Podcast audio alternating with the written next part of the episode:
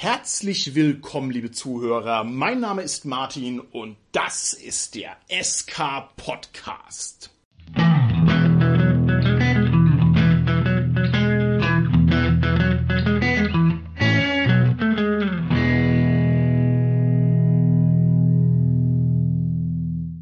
Machen heute wieder eine kleine Interviewfolge und zwar ist uns in der wilden Welt der Rollenspiele ein Projekt vor die Flinte gelaufen, von dem wir der Meinung sind, dass es besprechenswert ist, weil es aus verschiedenen Gründen sehr interessant ist und sehr ungewöhnlich ist und das wollen wir natürlich unseren Hörerinnen und Hörern draußen an den Empfangsgeräten im SK Podcastland nicht vorenthalten. Es handelt sich dabei um das Projekt Freude schöner Götterfunken vom Donnerhaus Verlag, den wir vor gar nicht allzu langer Zeit schon mal bei uns im Interview hatten. Und aus diesem Grund ist mir heute als Gast zugeschaltet der Thorsten vom selbigen Verlag. Hallo Thorsten. Ja, hallo. Ich bin das Rollenspiel Wild vor der Flinte des SK Podcasts. Ich bin der Thorsten vom Donnerhaus Studio aus Berlin und damit repräsentiere ich heute 50 Prozent unseres Studios. Oder 55 Prozent, wenn es nach dem Fleischgewicht geht, was vielleicht für die Flintenjagd interessant sein könnte. Die anderen 50 Prozent beziehungsweise 45 Prozent entfallen auf meinen Kollegen und besten Freund Tobias. Der ist heute nicht dabei. Und bei unseren Printprodukten mache ich die Grafik und das Design und Tobias macht das Layout und den Großteil der Texte. Das ist dann aber alles insgesamt trotzdem Teamarbeit. Heute repräsentiere ich das allerdings allein. Lieber Thorsten, jetzt wollte ich schon sagen, bitte bring doch unsere Hörerschaft nicht auf Gedanken, sich hier über die Leibesfülle der möglicherweise stattlichen Männer vor den Mikrofonen da Gedanken zu machen. Aber dann ist mir gekommen, du hast ja eigentlich recht, dann repräsentiere ich ja auch einen unbotmäßig größeren Anteil am SK-Podcast. Also eine sehr listige Idee, das Ganze so zu betrachten.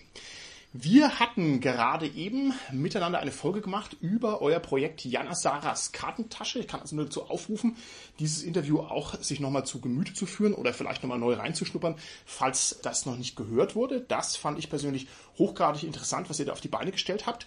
Aus diesem Grund, weil dieses Interview noch gar nicht so lange zurückliegt, werden wir heute ein bisschen mm, so verschiedene Standardbausteine eines SK-Podcast-Interviews ein bisschen, ich möchte nicht sagen umschiffen, aber vielleicht ein bisschen kürzer fassen. Also zum Beispiel die ausführliche Vorstellung von dir und die Präsentation deiner Rollenspielvita, weil die einfach schon, wie gesagt, im Kasten ist. Und das wäre jetzt doppelt gemoppelt, wenn wir die nochmal aufgreifen würden. Hast du mich gerade moppelig genannt? Oh.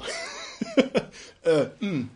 Doppelt gemoppelt. Das heißt, es inkludiert mich und damit ist es schuldfrei. Ja, mhm. wenn man sich selber so ein bisschen mit auf die Schippe nimmt, dann ist es alles im grünen Bereich. Ich gehe schnell weiter und zwar möchte ich ganz kurz erläutern, warum ich dieses Rollenspielprojekt für relevant halte, also für relevant genug, dass es ein Interview rechtfertigt. Es liegt nämlich folgender Fall vor.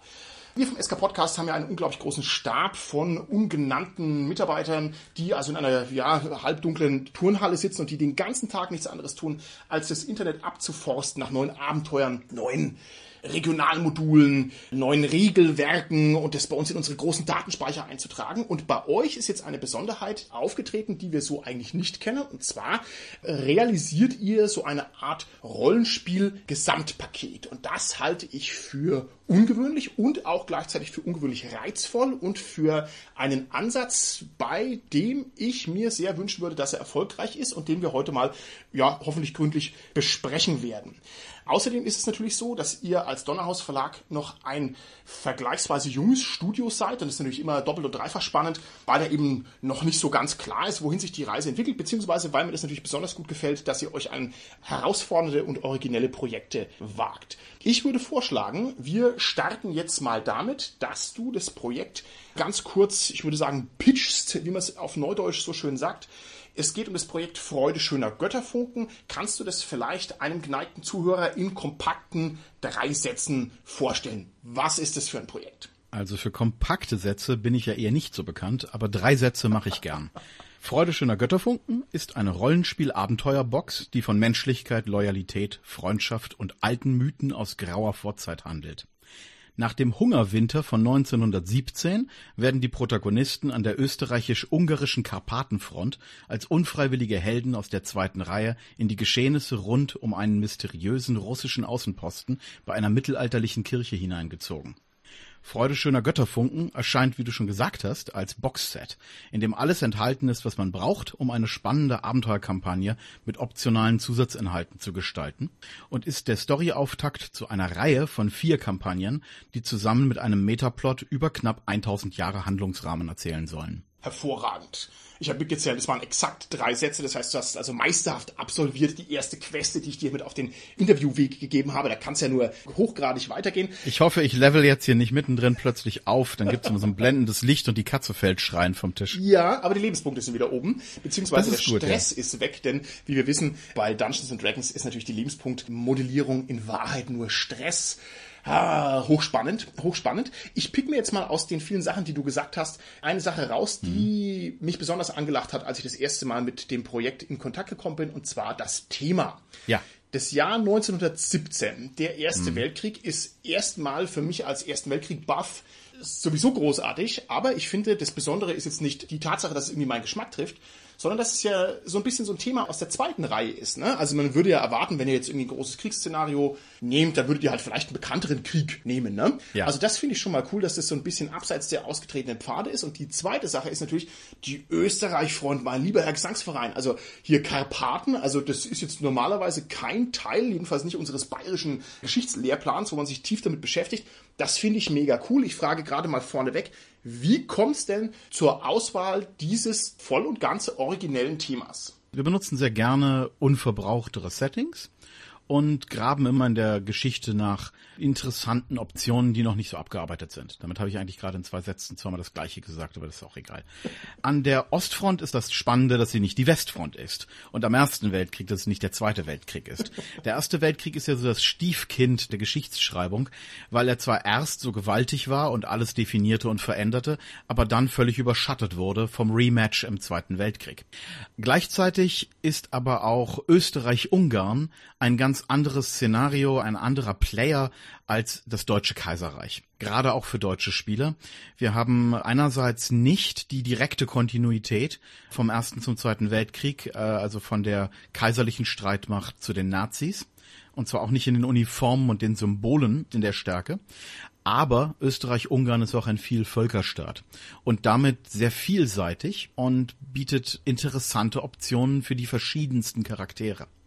Wir haben jetzt zum Beispiel in der Version, wie wir Freude schöner Götterfunken mit dem Dr. Freud-Team auf Twitch TV spielen, Charaktere aus den verschiedensten Teilen des Kaiserreiches. Wir haben eine Ungarin, wir haben einen Koch aus dem Trentino, wir haben einen tschechischen Eselsführer dabei und wir haben einen Meldegänger aus Österreich, aus Klagenfurt, glaube ich. Okay, also das ist phänomenal und ich finde, auch wenn es jetzt irgendwie eine seltsame Formulierung ist, dadurch, dass es so ein ungewohntes und fremdes Setting ist, hat es gleich so eine Art fantastischen Einschlag. Auch wenn es natürlich nicht fantastisch ist, ist mir schon klar, ne? Aber ich meine, wer hat viel Ahnung von den Karpaten, von der Isonzo-Front oder von Serbien und so? Also das ist auf alle Fälle sehr, sehr spannend. Wir werden uns dann im Detail noch mit dem Abenteuer beschäftigen. Ich würde vielleicht vorneweg noch ein, zwei grundierende Fragen stellen, nur dass wir dieses Interview in die richtige Richtung starten.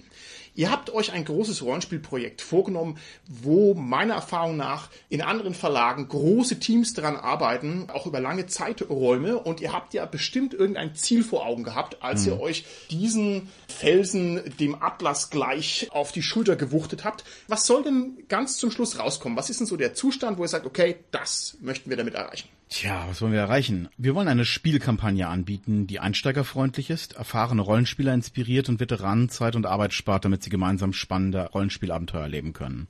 Und dabei liegt unser Fokus vor allem darauf, dass wir eben unverbrauchte, weniger bekannte Schauplätze und Interpretationen verwenden möchten, bei denen wir auch unsere Stärken als Autoren und Designer besser zur Geltung bringen können. Deswegen hatten wir ja gerade schon darüber gesprochen, dass Freude schöner Götterfunken eben auch im Ersten Weltkrieg spielt, in der weniger bekannten Ostfront zwischen Österreich-Ungarn und dem russischen Zarenreich und die Protagonisten eben aus allen Ecken dieses Vielvölkerstaates stammen. Das produzieren wir dann wie üblich, regional und umweltfreundlich, genauso wie schon bei Jana Saras Kartentasche. Und dieses Gesamtkonzept soll dann den Auftakt geben, um unsere Produkte auf dem deutschen Rollenspielmarkt besser zu etablieren. Okay, also es ist ein weiteres Flaggschiff-Projekt, höre ich jetzt so ein bisschen raus, wie ja auch die Jana Sara schon so eine Art Flaggschiff-Projekt war. Gut, okay, das verstehe ich. Jetzt hast du gesagt, ihr seid aufgrund eurer Fähigkeiten dazu qualifiziert, da was Tolles zu leisten. Wir haben jetzt natürlich im Podcast ein bisschen das Problem, dass wir eure Designkünste nicht zeigen können. Wir werden auf alle Fälle alles verlinken unter der Folge. Auf alle Fälle kann ich also jedem schon mal raten, auf die Seite www.donnerhaus.eu zu gucken. Das ist mit einer der also bombastischsten Homepages, die ich überhaupt kenne. Also so schöne Homepages gab es mal irgendwann Anfang der 2000er, als es irgendwie so ein Prestige-Ding war. das so eine ganz tolle Homepage hatte. Also ihr seid auf alle Fälle ganz großartige Designer. Das können wir jetzt schlecht zeigen, weil es ein Podcast ist. Ja. Erzähl mir noch ein bisschen mehr im Detail von euren Qualitäten, die ihr in dieses Projekt mit reinbringt. Also den Lesern unseres Blogs auf donnerhaus.eu sind wir ja schon seit längerem durch unser großes Interesse an spannenden Besonderheiten der Weltgeschichte bekannt. Und mit Jana Saras Kartentasche, worüber wir beide ja schon gesprochen hatten, haben wir ja an sich auch bewiesen, dass wir auch Printqualität liefern können. Das wird dann jetzt nochmal angereichert von zusammengerechnet knapp 46 Personenjahren an Rollenspielerfahrung. Und der Rest ist, und da sind wir dann schon wieder mit einem kleinen Spoiler auf das System, der Rest ist Blut, Schweiß und Tränen. Harte Arbeit, Recherche und der stete Austausch mit unserer Patreon-Community. Gerade unsere Patrons äh, begleiten uns mit unseren Ideen und mit Erfahrungen und so, mit ihren kritischen und unterstützenden Einsichten. Und viele von ihnen sind mit viel Passion dabei und fordern uns immer wieder heraus, unsere eigenen Konzepte auch erneut zu hinterfragen. Und das hilft einem natürlich auch, festzuhämmern, was kann ich gut, was kann ich nicht so gut, was muss ich ausbauen und woran kann ich noch was feilen. Okay, sehr gut, sehr gut. Jetzt ist natürlich allen Dingen im Leben auch irgendwo so eine philosophische Dimension vorgeschaltet. Mhm. Und ihr hättet euch auch für eine leichtere und einfachere und ungefährlichere Existenzform entscheiden können, zum Beispiel indem ihr also so alte Fliegerbomben entschärft oder indem ihr mit den Haien taucht oder Vulkane erforscht. Aber ihr habt gesagt, ihr wollt's wissen, ja? ihr wollt richtig in das Business des professionellen Rollenspielverlags oder Publishers oder Studios einsteigen. Und da sei es mir vergönnt, dass ich mal ein paar, ja, weiß ich nicht, äh, zersetzende Fragen noch stelle, weil es mich auch einfach ganz persönlich interessiert. Und zwar würde ich gerne von dir Folgendes wissen. Die Rollenspiel-Community als solche, wenn wir mal den großen Blick drüber schweifen lassen, ist schon ein bisschen unbeweglich. Ne? Also Dinge wie die und die, die leben ewig, DSA lebt ewig, Midgard ist quasi schon so ein eigenes entkoppeltes Rollenspiel. Ich würde also sagen, die Community ist etwas schwergängig. Bist du der Meinung, du kannst die Leute begeistern, dass sie sich auf was Neues einlassen, was gar nicht so leicht ist? Also wenn ich jetzt Nein sagen würde, hätte ich ja wohl ein großes Problem. Ne? Also ich habe ja persönlich nicht nur einen Hintergrund im Grafikbereich und sowas, ich habe auch im Marketingbereich ein bisschen gearbeitet, hier und da ein paar Sachen fürs Fernsehen gemacht und sowas, kenne da eine Menge Leute. Und von daher kann ich sagen, es gibt im Prinzip zwei Arten von Kunden. Und zwar gibt es diejenigen, die sind offen für dein neues Produkt. Und dann gibt es diejenigen, die sind bislang noch gar nicht Teil des Marktes. Oh. Die Leute, die sich nicht für dein Produkt interessieren, die sind erstmal nicht wichtig, die überzeugst du als letztes, nicht als erstes. Das heißt, wir wollen auch die Spielenden der Zukunft gewinnen, nicht nur die der Gegenwart. Mhm. Und dazu muss unser Produkt zugänglich und attraktiv sein. Gerade die, die noch nie selbst gespielt haben, wollen keine Bücherwand an Regeln lesen, um danach ein dünnes Heftwert an Abenteuern zu erleben. Mhm. Und wir wollen, dass sie ein Heftwert an Regeln lesen und danach eine große Geschichte erleben können, die sie über Wochen und Monate in ihren Bann schlagen kann. Mhm. Für uns sind nämlich die Regeln Mittel zum Zweck. Das sind Werkzeuge und Hilfsmittel und im Mittelpunkt steht bei uns die Story und die Spielerfahrung. Wir bieten den Spielenden deshalb vor allen Dingen Inspiration durch spannende Texte, witzige Trivia und stimmiges Bildmaterial. Darunter Illustrationen und Charakterbilder, die du ja schon erwähnt hast, zum Beispiel die fantastischen Bilder von Leander Taubner oder eben unsere Karten in der mittlerweile gewohnten Donnerhausqualität. Einiges davon kennt man von unserer Webseite, Übrigens will ich ja noch hinzufügen, man kann uns auch auf unserem Instagram-Account folgen. Das ist der Kanal der Wolperratte. Die Wolperratte ist unser Maskottchen. Und da gibt's eine Menge tolle Bilder zu sehen. Also einige aus dem Projekt hier, einige Skizzen, hier und da ein paar Ausblicke. Also auf jeden Fall empfehlenswert für Leute, die sich für die Visuals interessieren. Und ich denke, das wird letztlich Leute überzeugen. Okay, prima, prima. Ich gehe mal noch ein bisschen weiter mit zersetzenden Fragen. Und zwar müssen wir uns mal ganz kurz das Tarnelorn vorstellen, also den Olymp der deutschen Rollenspielerschaft, wo also die weisesten und gebildetsten und erfahrensten Rollenspieler und Rollenspielerinnen ein Stell dich ein sich geben. Und da stelle ich mir jetzt Folgendes vor. Da kommt jetzt jemand an mit einem neuen Rollenspiel und dann sagen die, wow, Erster Weltkrieg, mega cool und oh, cool, Österreich kenne ich ja auch nicht und so weiter. Und dann geht es leider in die schmutzigen Details der wahren Welt hinein, in dem dann bestimmt einer sagt, oh, aber das hat ja eine Tickleiste und das mag ich nicht. Oder, oh, aber ich äh, mag ja nur Rollenspiele, wo man mit 2W20 gleichzeitig würfelt und so weiter. Und worauf ich jetzt eigentlich raus will, ist erstmal natürlich ein Salut ans Tarnelorn, wie sie es gehört. Zweitens ist es auch so, dass die Rollenspielerschaft auch eine ganz schön verwöhnte Kundschaft ist. Ne? Es gibt also viele, viele Rollenspieler. Und da sind viele nicht willens, auch kleinere Abweichungen von ihrer Ideallinie hinzunehmen. Wie würdest du denn, sag ich mal, so geschmäcklerische Skeptiker dazu bewegen können, dass sie sich auf dein Projekt einlassen? Wie es uns gelingt, gerade Skeptiker zum Kauf zu bewegen, kann ich ja nicht sagen, weil ich ja nicht weiß, welche Leute unser Produkt nicht kaufen. Ich weiß nur, welche Leute unser Produkt kaufen. Und ich kann sagen, bisher gelingt es uns eigentlich ganz gut, Leute von unseren Stärken zu überzeugen. Unsere größte Schwäche ist bislang Reichweite. Wir sind noch ein sehr junges Studio und da wird man eigentlich ständig übersehen. Gerade wenn Corona die Convention-Szene komplett ausgeschaltet hat. Wo wir die Leute erreichen, ist das Feedback bisher eigentlich überwältigend positiv gewesen. Ich habe mit dir über Jana Saras Kartentasche gesprochen und die verkauft sich langsam, aber stetig ab. Und die meisten Kunden kaufen das ganz große Komplettpaket und das Kundenfeedback ist ziemlich begeistert. An der Reichweite arbeiten wir ja jetzt fleißig, sowohl hier als auch über ganz andere Mittel und Wege. Und ich denke, das klappt dann schon. Die meisten Menschen erkennen ja gute Produkte, wenn sie sie sehen. Okay. Wir glauben, dass es für gut recherchierte und spannende Geschichten immer einen Markt gibt und keinesfalls ein Überangebot. Okay. Sehr schön. Das ist ja so eine Sache. Wenn man zum Beispiel, ich denke, jeder kennt das, schon mal vor Netflix oder meinetwegen einem anderen alternativen Dienst gesessen zu haben und sich gedacht zu haben, hm, ich finde nichts, was mir gefällt. Und das ist ja eine Riesendatenbank. Also wenn selbst die größten Mediendatenbanken der Welt kein Überangebot liefern können, wie sollen das dann Rollenspiele tun? Okay, sehr interessante Perspektive. Jetzt ist es ja so, so ein Rollenspielprojekt ist tatsächlich ein hochkomplexes und auch irgendwie, ich möchte fast sagen, mehrdimensional verzahntes Arrangement.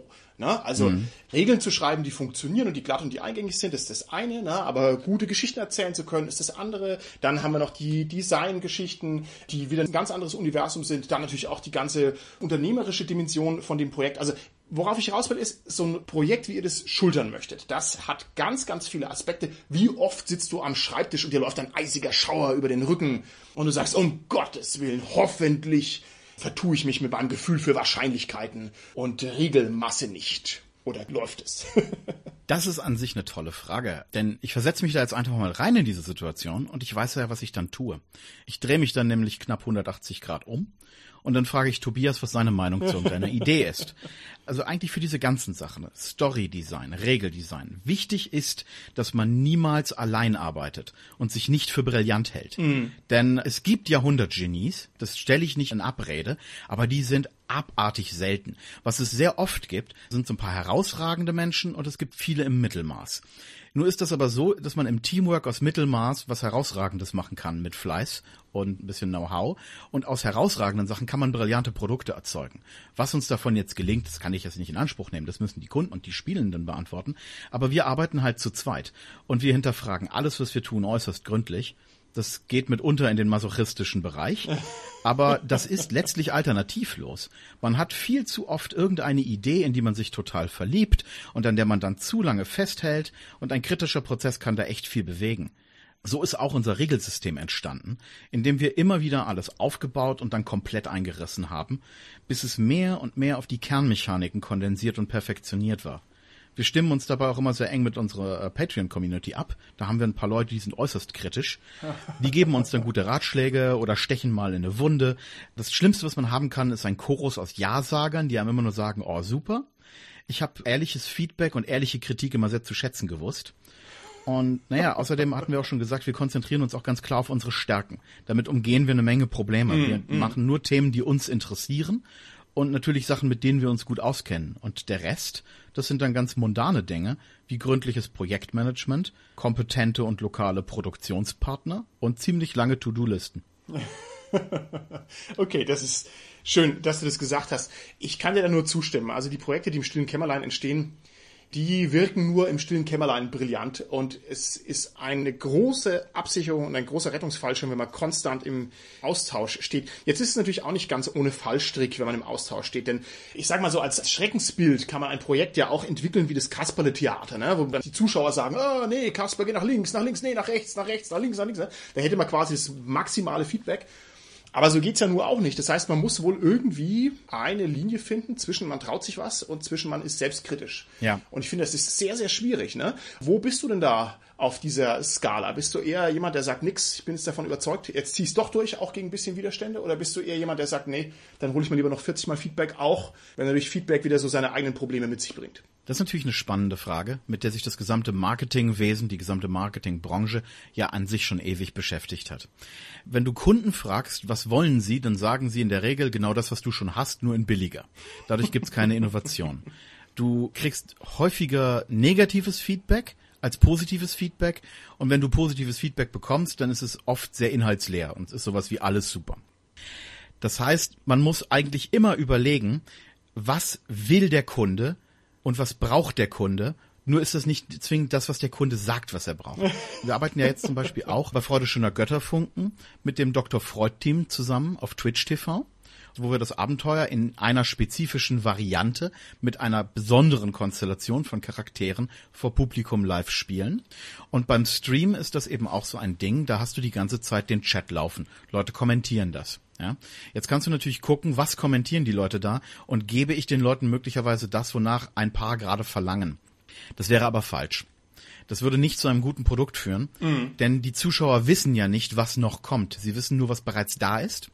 Und der eine Zuschauer, der gerade irgendetwas sagt, ist möglicherweise nicht der Fürsprecher für die 100 Leute, die gerade genießend schweigen. Deswegen muss man immer abwägen. Man muss immer gucken, was höre ich, aber was bedeutet es auch? Und das ist eine interessante Sache, was Feedback angeht.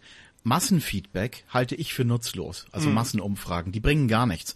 Also ne, die bringen so ein grobes Bauchgefühl. Mhm. Ne? Und ich kann mich darauf stützen und behaupten, ich hätte ganz viele Leute gefragt. Aber viel wichtiger ist am Ende, dass ich die Leute, von denen ich das schlagendste, das treffendste Feedback kriege, auch einigermaßen einordnen kann und verstehen kann. Dass ich weiß, wie spielen diese Leute ungefähr, aus welcher Spieltradition kommen die, was machen die potenziell auch beruflich, was ist deren Bildungsgrad. Dann kann ich nämlich interpretieren, warum sie bestimmte Sachen so und so sehen. Und vielleicht haben sie eine Idee, die aber auf was ganz anderem fußt. Wenn ich das dekodieren kann, bin ich bereits eine Nummer klüger. Okay, sehr gut, sehr gut. Ich glaube, ihr habt einen unglaublichen Vorteil in der wilden Welt der Rollenspiele und zwar, weil ihr trotz allem jetzt auch ein Manpower-mäßig noch überschaubar großes Studio seid. Habt ihr, glaube ich, die Möglichkeit, richtiges Autorenkino zu liefern. Autorenkino nehme ich jetzt als Begriff im Gegensatz zu solchen Gremien-Kinoproduktionen, wo man dann am Ende sagt, oh, da war ein Kompromiss und da war ein Kompromiss und das ist abgesprochen worden und so weiter und so fort. Ne? Klassische Studioproduktionen, ne? De facto. Genau, ja, das ist richtig, das ist wahrscheinlich der richtige Begriff, nicht Gremium. Also das ist bei euch besser, weil ich glaube, ihr könnt einfach entscheiden, ob ihr auf jemanden hört oder auch nicht, ne? Und seid also dann von der Planung bis zum Kugelschreiber auf dem Papier selbst da am Start. Und ich glaube, das ist eine ganz große Grundlage für große Kunst. Und ich bin sehr gespannt, ob das dann auch tatsächlich sich so durchschlägt. Meine nächste Frage an dich geht mehr so in die Richtung des Formats. Ihr publiziert eine Art Rollenspielpaket, wenn ich das mal so nennen darf, und das ist ungewöhnlich und das musst du mir genau erklären. Denn man würde ja erwarten, wenn ihr jetzt eine Rollenspielserie publizieren wollt, dann würdet ihr vielleicht, sagen wir mal, ein Grundregelwerk rausbringen. Ja. Oder bei Splittermond war es irgendwie so, da war erst irgendwie die Weltbeschreibung da. Aber dass man gleich so ein Gesamtpaket raustut, das ist seltsam. Erklär doch mal ein bisschen, was da für Gedanken dahinter stecken. Okay, also erstmal ist es natürlich ein Rückgriff in meine persönliche Rollenspiel-Urerfahrung. Als ich mit Rollenspielen angefangen habe, da kamen fast alle Rollenspiele in Boxform. Das heißt, es gab die D&D-Boxen, die rote und die blaue und wie sie nicht alle hießen. Es gab natürlich die DSA-Grundboxen, also das Abenteuer-Basisspiel hieß es, glaube ich, und dann die Werkzeuge des Meisters und den ganzen Kram. Das Ganze gab es dann auch bei anderen Sachen, also Twilight 2000, das kam alles in Boxen. So. Mhm. Und das war für mich immer eine sehr angenehme Sache, weil du das Produkt kaufen konntest. Da war erstmal alles drin, was du brauchtest, um zu spielen. Unsere Ansprüche waren damals natürlich noch viel geringer, denn in der DSA-Grundbox war ja de facto nicht alles drin, was du brauchtest, um zu spielen. Da war ja zum Beispiel kein Abenteuer drin. Aber Würfel waren zum Beispiel schon mal drin, was damals sehr nützlich war, weil man die ja sonst nirgendwo bekam. Das heißt also, ich bin so ursozialisiert auf diese Boxen. Ich, ich mm, liebe das, ich mag mm. das.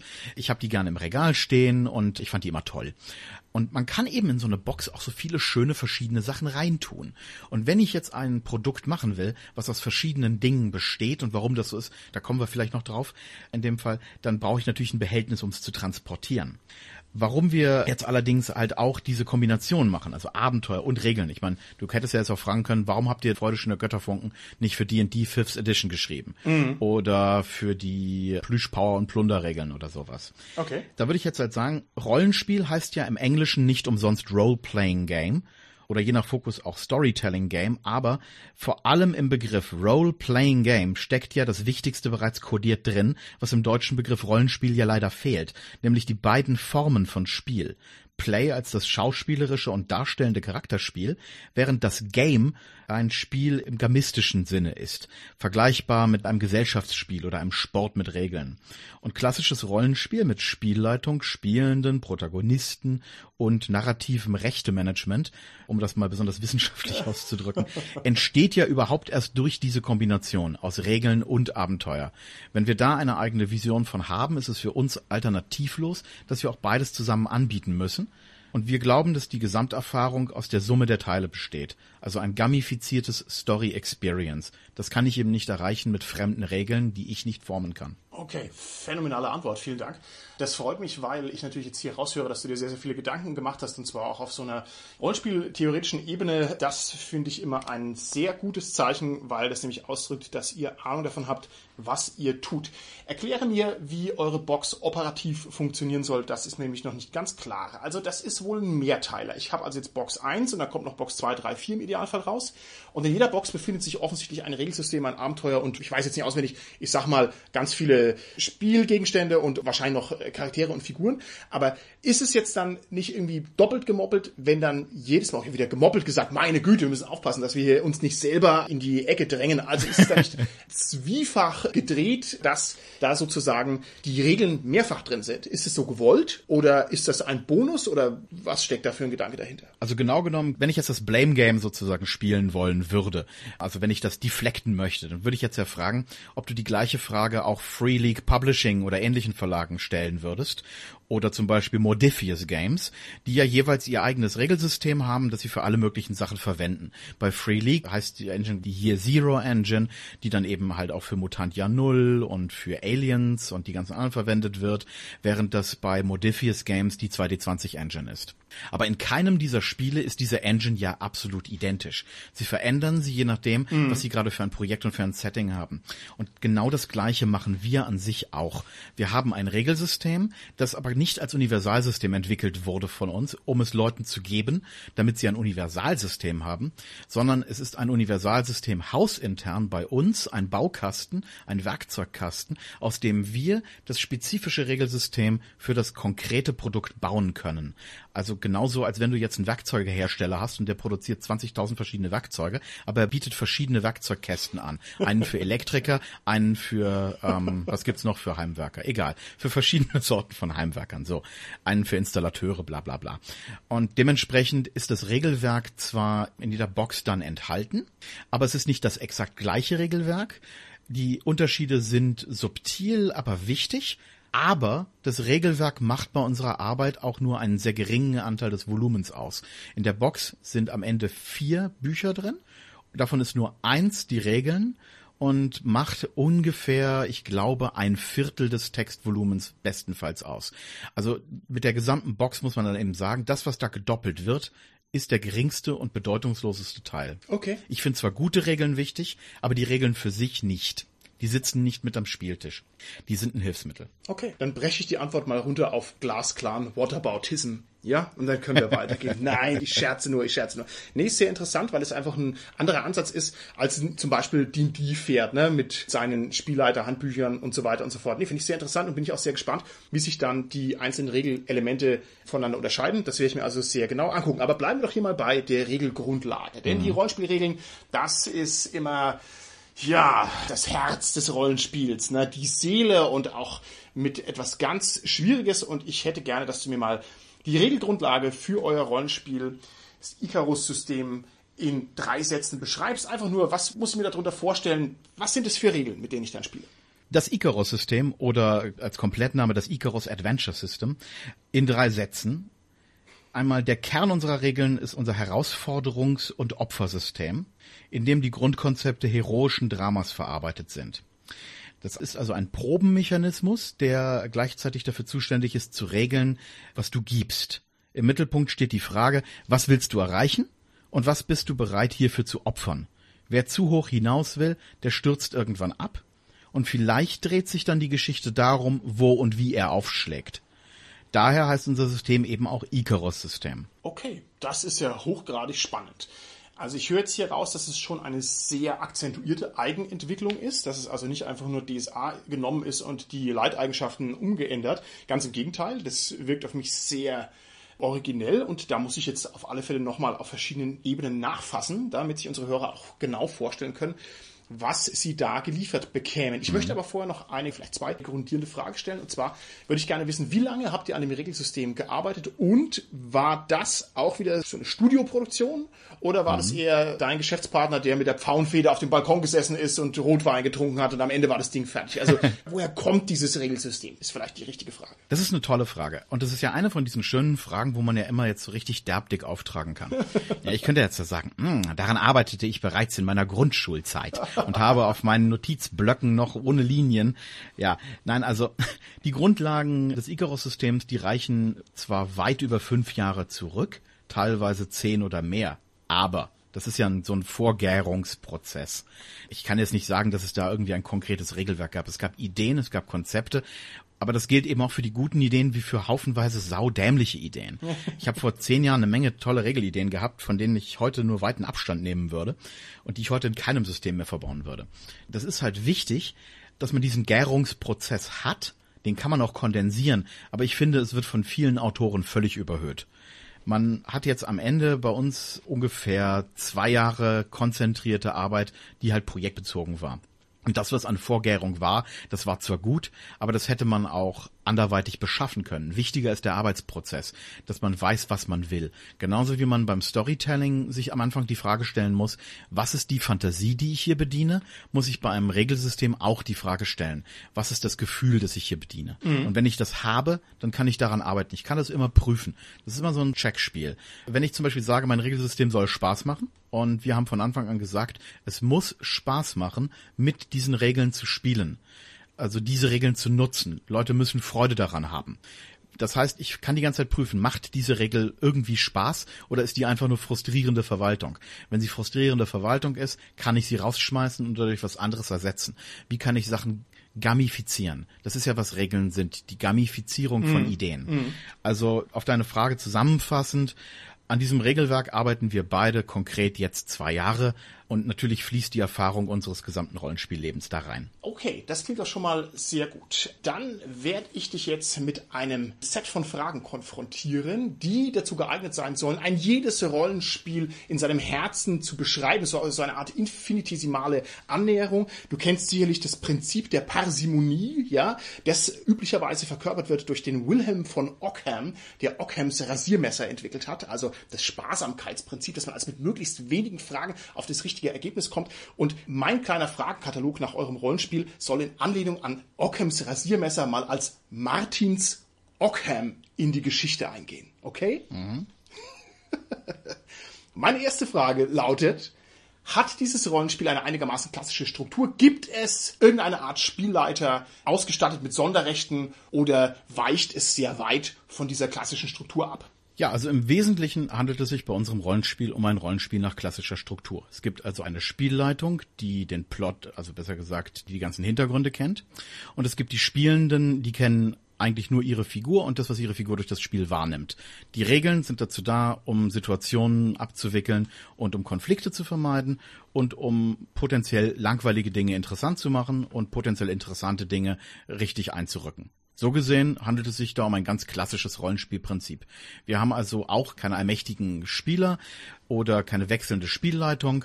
Die Erzählrechte sind im Wesentlichen so, wie sie in den meisten üblichen Rollenspielen geregelt sind, mit einigen Ausnahmen. Die eine wichtigste Ausnahme dabei ist unser Opfersystem.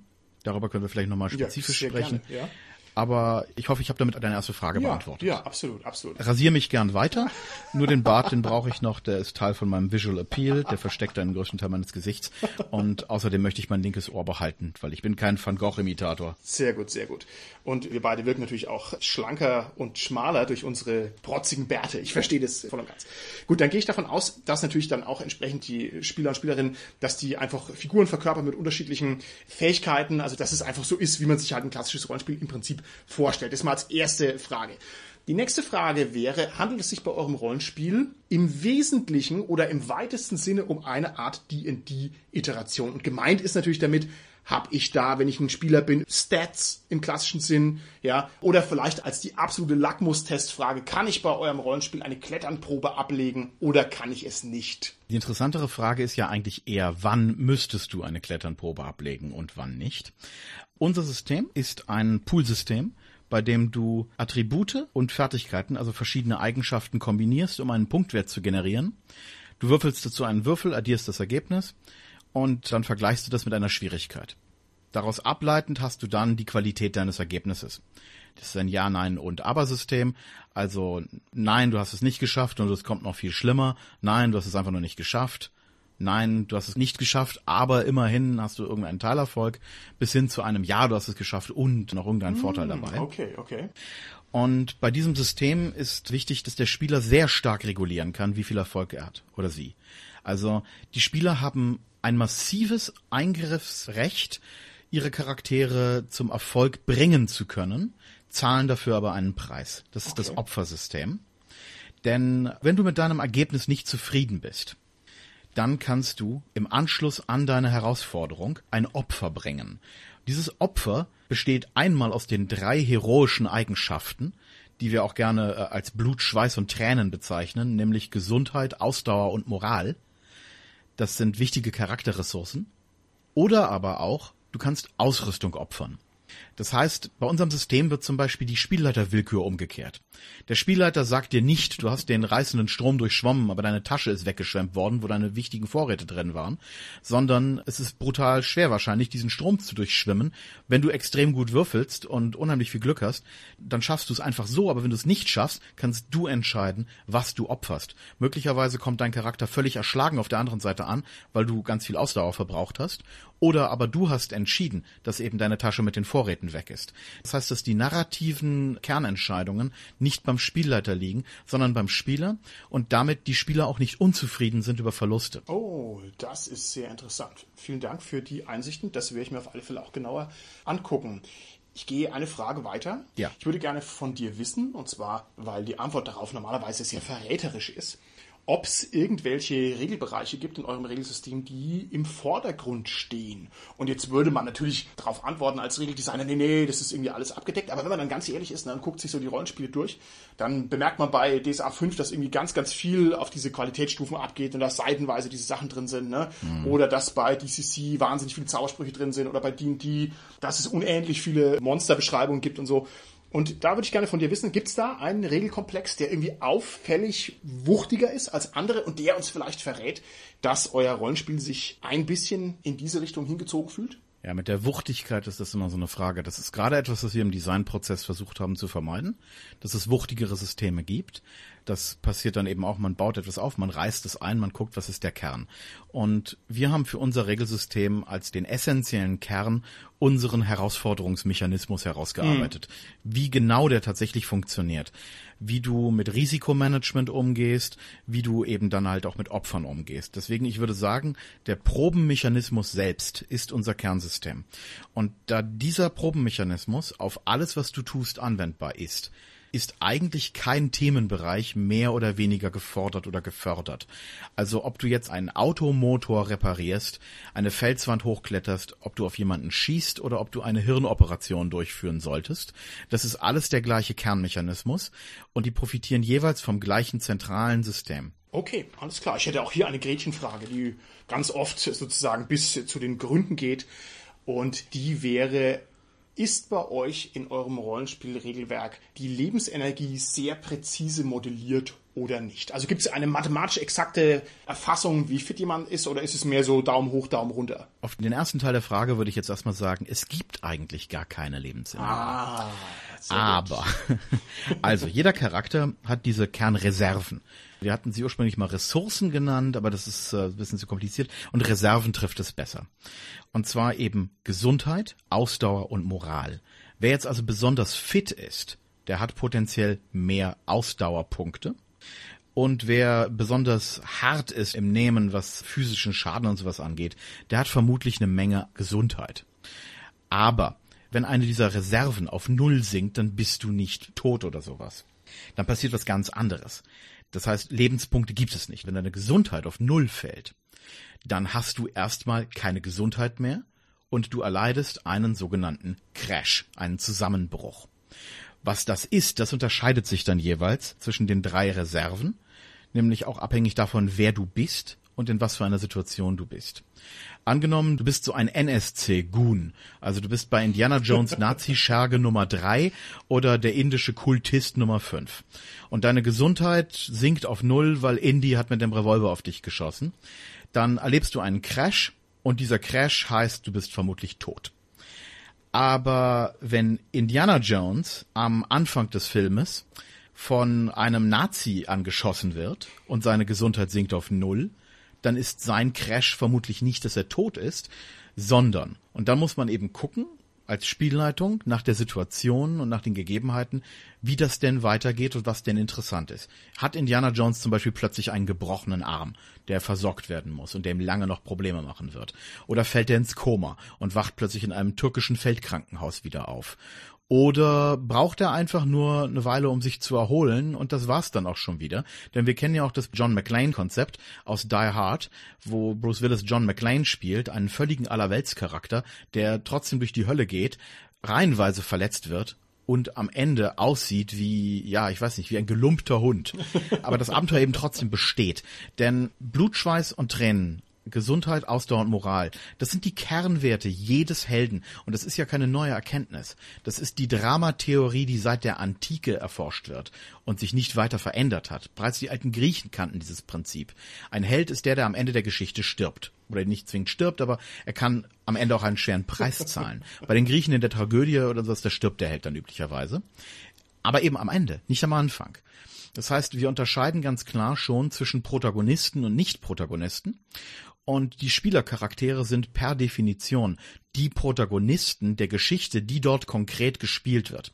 Das heißt, während der Ereignisse des Spieles können diese Leute, selbst wenn sie völlig gewöhnliche Hansel und Liesels sind, unheimlich über sich hinauswachsen. Die Frage ist eben nur, welchen Preis sie dafür zahlen.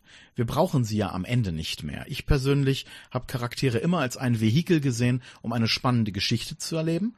Und wenn ich jetzt eine konkrete abgeschlossene Kampagne habe, dann dürfen die Charaktere an sich am Ende buchstäblich verbraucht sein.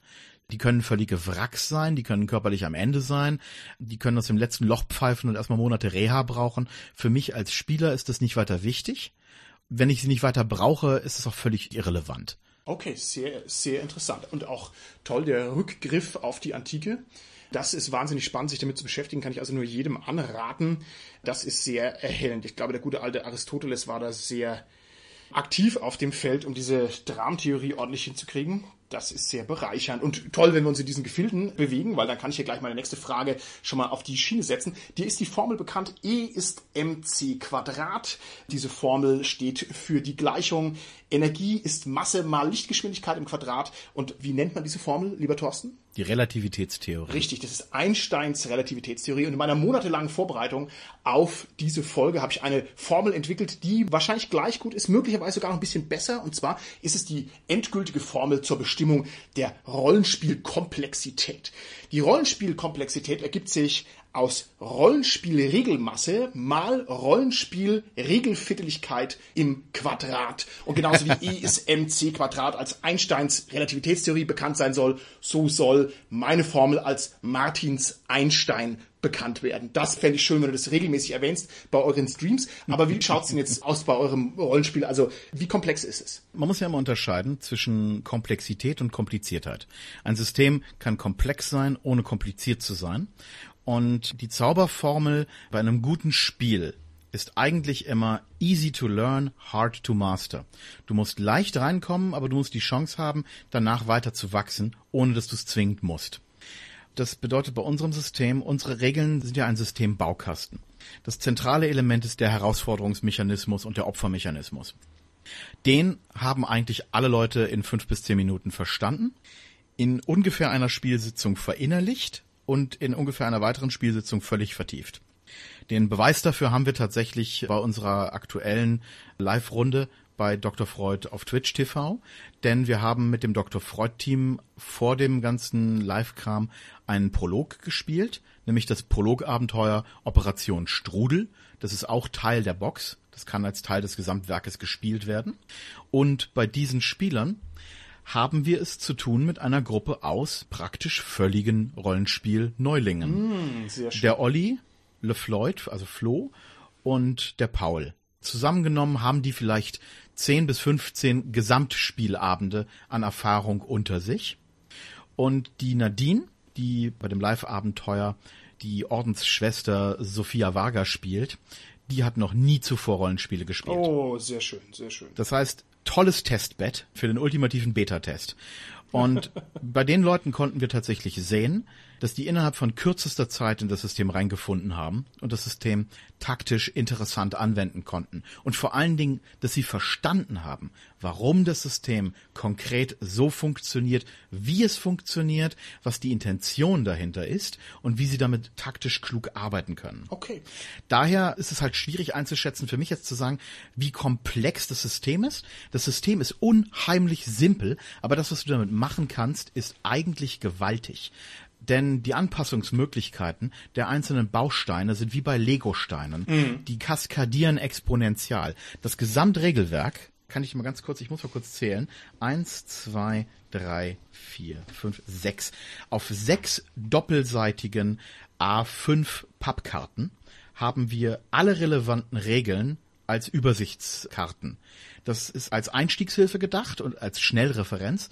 Wenn Leute zum Beispiel sagen, wie funktioniert zum Beispiel nochmal die medizinische Versorgung. Dann nehmen Sie die Karte, auf der steht medizinische Versorgung und dann steht dort alles, was Sie wissen müssen. Sie müssen in kein Buch Oh, gucken. Ja? klasse.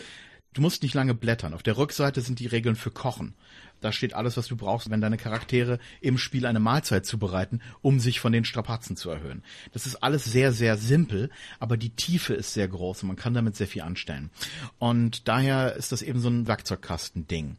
Du kannst mit diesem Werkzeugkasten sehr viel bauen oder auch sehr wenig. Aber eine Sache will ich daraus mal ausklammern und die finde ich persönlich sehr interessant. Das ist ein Thema, da haben wir gerade erst im Wintersturmcast mit Frosty, beim Frostcast, eine Folge drüber gemacht und drüber gesprochen. Schöne Grüße an den Frosty an der Stelle mal. Ja, ich winke hier von Podcast zu Podcast. Ach stimmt, das ist ja dann ein sogenannter Shoutout. Ne? Und da hatte ich zum Beispiel einen Tipp gegeben, den ich persönlich unheimlich nützlich finde als Spielleiter und den ich gerne hier nochmal wiederhole. Stell dir vor, du hast ein Regelsystem mit einem Initiativsystem. Das regelt, erst handelt A, dann handelt B, dann handelt C, dann handelt D. Du kannst einen Kampf mit vielen Beteiligten nach diesem System als eine große Gruppe abwickeln. Du kannst das aber auch zerschlagen. Und zwar völlig egal, ob die Regeln das vorsehen oder nicht. Du kannst zum Beispiel sagen, wenn sich da jetzt der Feldkoch Gennaro mit dem russischen Muskelprotz aus Sibirien, wenn die sich da jetzt schlagen, dann ist das ja nicht mit einer Handlung abgewickelt. Die prügeln sich davor und zurück, werfen sich durch einen Bretterzaun, krachen gegen eine Wand, machen verschiedene Moves und sowas alles. Wenn du das jetzt auf die gesamte Initiative zerhackst, dann ist das ziemlich langweilig für den Spieler, weil seine Handlung dabei einfach zerrissen wird. Es ist für die Komplexität des Kampfes aber auch eine Steigerung, weil der Kampf als Ganzes wird umständlicher. Du kannst jetzt also diesen einzelnen Abschnitt beliebig auskoppeln und den für sich behandeln als Spielleitung und damit das Gesamtsystem als Baukasten benutzen und dir einen kleineren Schauplatz draus bauen, wo du eben drei, vier, fünf Runden am Stück abwickelst, dann zu den anderen zurückspringst und da das Gleiche machst. Wenn man das einigermaßen managt, und das lernt man recht schnell, kann man ein komplexes System sehr leicht runterbrechen auf ein einfaches System. Und das funktioniert eigentlich bei fast allen Regelmechanismen, wenn die Kernmechanismen gut sind. Und wir sind der Meinung, unsere Kernmechanismen sind gut, sind die Stärke des Systems. Das heißt, genau genommen ist die Antwort, das System ist sehr simpel oder, wenn du möchtest, sehr komplex. Okay, das klingt ja alles sehr interessant, aber es ist natürlich so, beim Rollenspiel ist die Regeltheorie immer sehr luftig und sehr hehr. Das Stahlbad, in dem sich ein Rollenspiel bewähren muss, ist natürlich das konkrete Abenteuer. Und in eurem Paket liegt also auch ein Abenteuer bei, das im Ersten Weltkrieg spielt. Und ich würde dich darum bitten, ohne zu spoilern, beschreib doch mal, worum geht's in dem Abenteuer? Was ist es für ein Abenteuer in drei Sätzen? Also in drei Sätzen zusammengefasst ist Freude schöner Götterfunken mit folgender Beschreibung ganz gut getroffen. Nachdem eine russische Brieftaube mit einer merkwürdigen Nachricht von einem seltsamen Professor abgefangen wurde und die Nachricht beim österreichischen Evidenzbüro landete, wurde ein Angriff der besten verfügbaren Soldaten auf einen stark befestigten Posten bei einer sonderbaren mittelalterlichen Kapelle im Niemandsland befohlen. Die Protagonisten der Kampagne sind nicht diese besonders kampfstarken, besten verfügbaren Soldaten, sondern sie sind die, deren Aufgabe es nun ist, den beschwerlichen Weg durch das Niemandsland zu gehen und die siegreichen Kämpfer in der alten Kapelle mit Lebensmitteln und Munition zu versorgen. Eine bunt zusammengewürfelte Truppe aus Eselsführer, Eisenbahngeologin, Feldkoch, Junkerin, Sanitäter, Veteran, Grünschnabel, Propagandafotografin und zahlreichen Leuten, die man eher als unwahrscheinliche Helden betrachten würde und die in mysteriöse Ereignisse hineingezogen werden, die alle Erwartungen übersteigen. Okay, sehr interessant.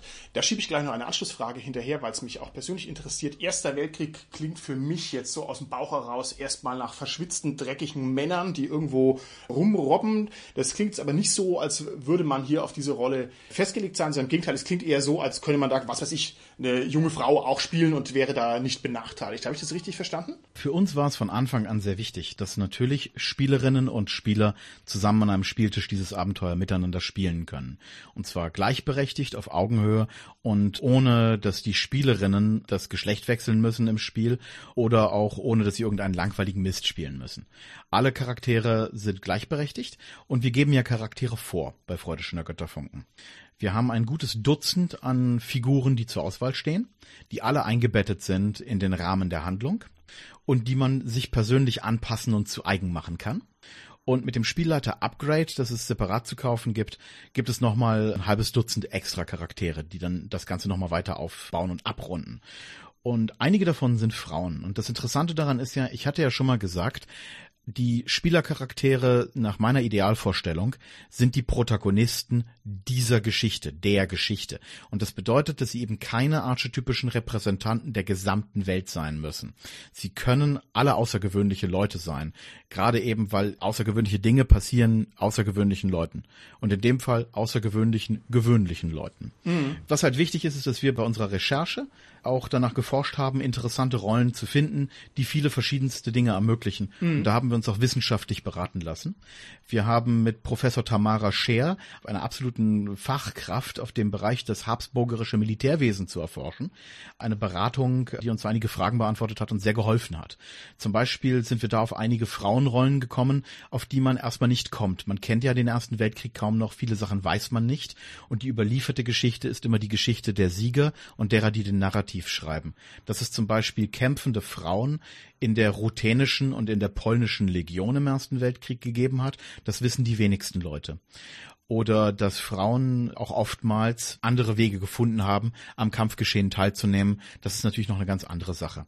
Also da kann man jetzt natürlich stundenlang drüber reden. Der Punkt ist aber, das Abenteuer ist insgesamt ausgelegt für ungefähr vier bis sechs Spieler und alle diese sechs Spieler könnten problemlos Frauen sein. Da steht absolut dem nichts im Weg. Okay, wunderbar. Wie lange spielt man denn an dem Abenteuer herum? Und jetzt klar kann das natürlich je nach Rollenspielgruppe weit voneinander abweichen, aber jetzt mal so aus dem Bauch. Ist das ein Abenteuer für zwei Abende? Ist das ein Abenteuer für zehn Abende? Ist das ein Abenteuer für eineinhalb Jahre? Also Freude schöner Götterfunken ist ja eine Kampagne im Prinzip. Wobei der Begriff Kampagne ist ja immer schwer festzumachen. Manche Leute verstehen darunter mehrere Sitzungen, andere mehrere miteinander gekoppelte Abenteuergeschichten.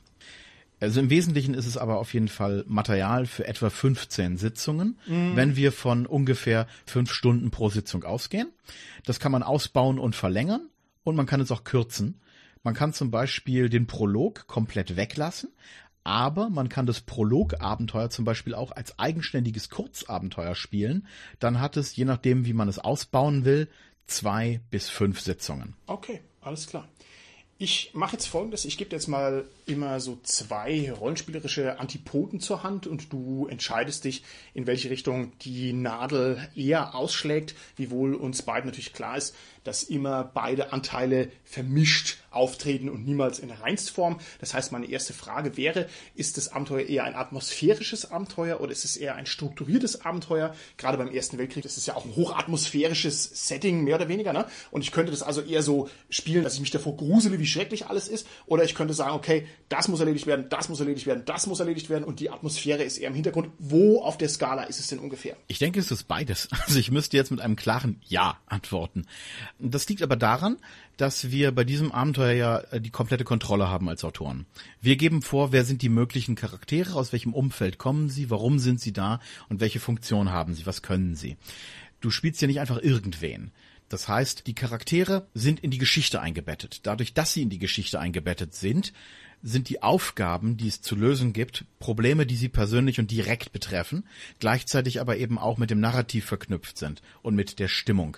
Das heißt, beides hängt direkt zusammen. Vielleicht, wenn du das nicht als Skala betrachtest, sondern die beiden Enden nimmst und sie nach oben hin rumbiegst, wo sie sich dann wieder treffen, dann sind wir da, wo wir sein wollen. Uh, gewagte, gewagte Aussage. Aber gut, okay, sehr interessant. Die nächsten beiden Pflöcke wären einmal die Dramaturgie und die Handlungsoffenheit. Ich meine, auch hier wieder ist es klar, dass das nie in Reinsform vorkommt. Aber wenn man dich jetzt fragen würde mit der Taschenlampe oder der Bettdecke, ist es eher ein dramaturgisches Abenteuer oder ist es eher ein Abenteuer, wo die Figuren machen können, was sie wollen? Was ist es denn eher? Das ist eine interessante Frage. Wenn du deine Charaktere so spielst, wie sie angelegt sind, dann hast du eingeschränkte Handlungsfähigkeit. Das heißt, der Koch zum Beispiel, der die Lieferung Gulasch zu diesem Feldposten bringen soll, der kann ja gar nicht entscheiden, einfach mal eben nach Wien zu fahren, um in einem Café einzukehren. Er wird da irgendwann auf der Eisenbahn erwischt, hat keine Papiere, kommt ins Militärgefängnis. Also das außenrum liegende Szenario grenzt das Ganze schon massiv ein um da der Gefahr vorzubeugen, dass Leute denken, dass es jetzt zu militärisch ist. Im Wesentlichen ist Freude schöner Götterfunken eine Art Roadmovie.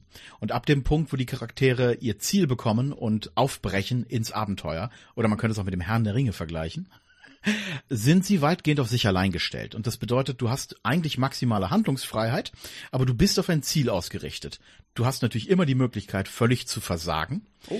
aber du kannst auch nicht völlig von diesem Ziel abweichen. Okay. So gesehen eher in der Mitte in dem Fall. Okay, alles klar.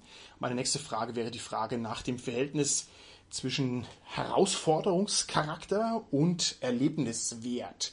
Also gemeint ist damit natürlich die Frage, ist es eher ein Abenteuer, wo mich die Twists sozusagen vom Hocker hauen, oder ist es eher ein Abenteuer, wo ich sage, oh, oh, oh, oh wir müssen aber jetzt dieses Problem lösen, ansonsten scheitern wir, was ja auch zwei völlig unterschiedliche Rollenspielwelten sind. Wie ist denn da die Abmischung? Also da ist tatsächlich die Abmischung sehr individuell. Das kannst du als Spielleitung sehr stark an deine Gruppe anpassen. Tatsächlich, wir sagen ja Freude schöner Götterfunken ist ein Mystery-Horror-Abenteuer. Aber das heißt nicht, dass es die einzige Art ist, wie man es spielen kann. Wir spielen es jetzt im Stream bei Twitch TV ja mit dem Dr. Freud-Team.